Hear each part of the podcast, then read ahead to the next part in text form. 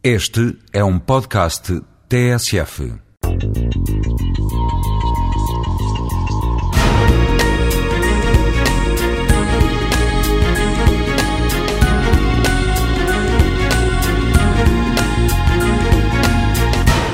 Se podemos dizer que a ciência nasce no crescente fértil entre a Babilónia e o Egito, o pensamento científico, tal como de certa forma hoje o equacionamos, nasce na Grécia.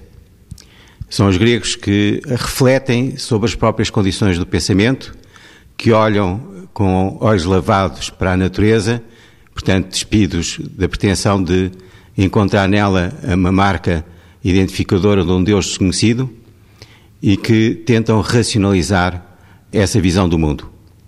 De alguma forma, somos tributários do avanço do conhecimento trazido pelos gregos, que, em todo caso, souberam pensar entre o muito pequeno e muito grande, tendo em atenção que, em primeiro lugar, toda essa especulação teria a ver com a condição humana na Terra.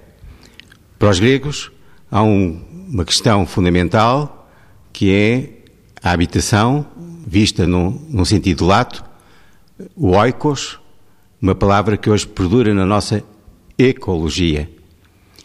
Um grego, o espaço habitado, o espaço habitável, é um referencial importantíssimo na vida de todos os dias. Um referencial que permanece fixo no espaço, enquanto, muitas vezes, na vida de um grego, o que é importante é passear pelo mundo.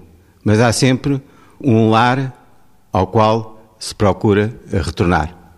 No fundo, essa é a história que é relatada na Odisseia, as aventuras de Ulisses através do Mediterrâneo e o seu desejo de voltar a Ícara junto de Penélope. E se bem pensarmos na aventura de Ulisses, está muito da própria aventura dos portugueses. Gostam de se passear pelo mundo, mas no fim da vida sempre gostam de retornar a Portugal.